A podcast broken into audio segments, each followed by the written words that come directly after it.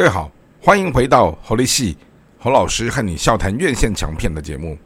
今天和大家聊的这部作品是二零二三年的四月中旬在台湾的院线上映的一个非常可爱的恐怖片喜剧。哦，之所以称之为恐怖片喜剧，是因为它的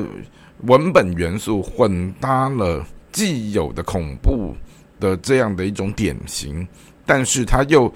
为这个作品哈，特别是在人物的设计和情节的安排上，放了很多有趣的笑点。好，那这个戏呢叫做《吸血鬼特助雷菲尔》。好，那以往我们在看这样的作品的时候，他都是将人物锁定在主人翁吸血鬼德古拉的身上，但他这一次他把视角转换成他另外设计了一个特助叫雷菲尔，而这个故事很好玩，是在讲到说。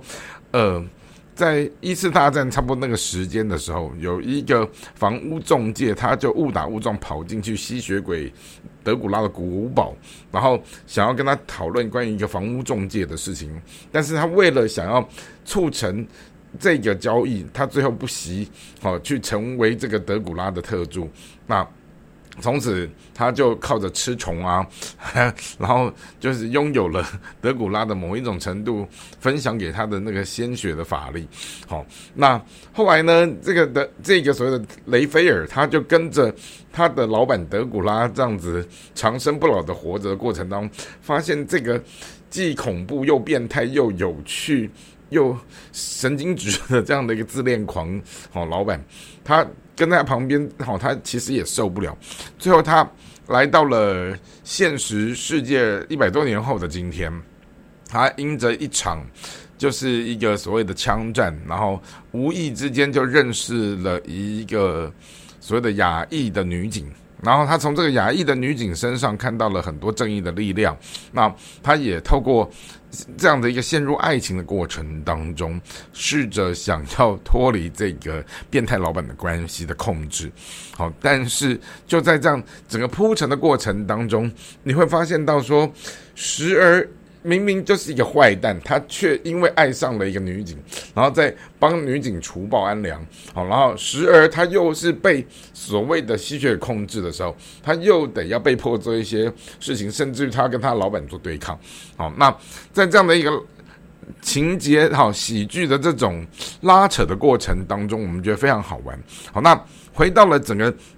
演员的阵容当中，我们在看的时候，你会发现到，呃，这个年轻的演员叫尼可拉斯霍特，他是一个英国人，好，年纪也不大，三十三岁，好，那他其实说真的也没有什么伟大的代表作作品，但他因为演了这一出戏之后，他的亮眼的外形，再加上说。呃，有大咖演员尼可拉斯凯奇的加持，好，我觉得呃算是一个戏宝人的有趣的作品，让他应该可以在这个作品当中算是奠定他进入到一星的男星未来的这样的一个呃试金石了哈。那当然哈，除了尼可拉斯凯奇这样一位影帝级的这样的一个大哥来扮演。吸血鬼，他也把这个吸血鬼演得非常的风趣哈，颠覆有别于以往我们看到那种就是正经八经的这一种严肃模样哈。那他就是有那种浮夸，然后就是那种变态，又那么好笑，然后又幽默又神经质，好，然后。那一种，仿佛你会看到说他当时在演变脸的那一种杀人魔的那个东西，好，就就再度浮现，太有意思了。好，那当然他的那个特效妆在他身上其实也是辛苦，但是也是不容易。哈，可是我们也就看到说，这样的一个敬业的好演员，他可以为了要演这样的一个角色的时候，他必然是受尽了某一种艰辛，甚至于背后不为人好。不为人知的辛辛酸血泪，可是这就是一个艺人在他们的生活背后异于常人之处。好，当然还有一位特别要介绍的，就是奥卡菲娜这一位亚裔演员哈，他其实是一个呃美国出生的中韩混血的一个演员，而这演员呢，他相当的优秀，他其实演了不少的戏，然后算是在呃好莱坞当中哦就。他的曝光率还蛮高的嘛，他也就演过什么《上汽十环传奇》啊，然后也演过《瞒瞒天过海》啊，好，然后甚至于他在呃，别告诉他这部电影的时候，好，他还得到了第七十七届的金球奖最佳音乐喜剧电影的女主角，相当的不容易哈。那透过这样的一个有趣好玩的一部，我觉得算是一个小品吧，恐怖喜剧小品，好，然后它在票房的成绩也还不错，那它也带给了我们在看待的传统恐怖的类型。作品当中，它因为植入了喜剧效果的时候，会让人们觉得相对的，就是带来某种程度的新鲜感跟有趣感。那当然，恐怖片结合喜剧，好这样的一个元素，它也不是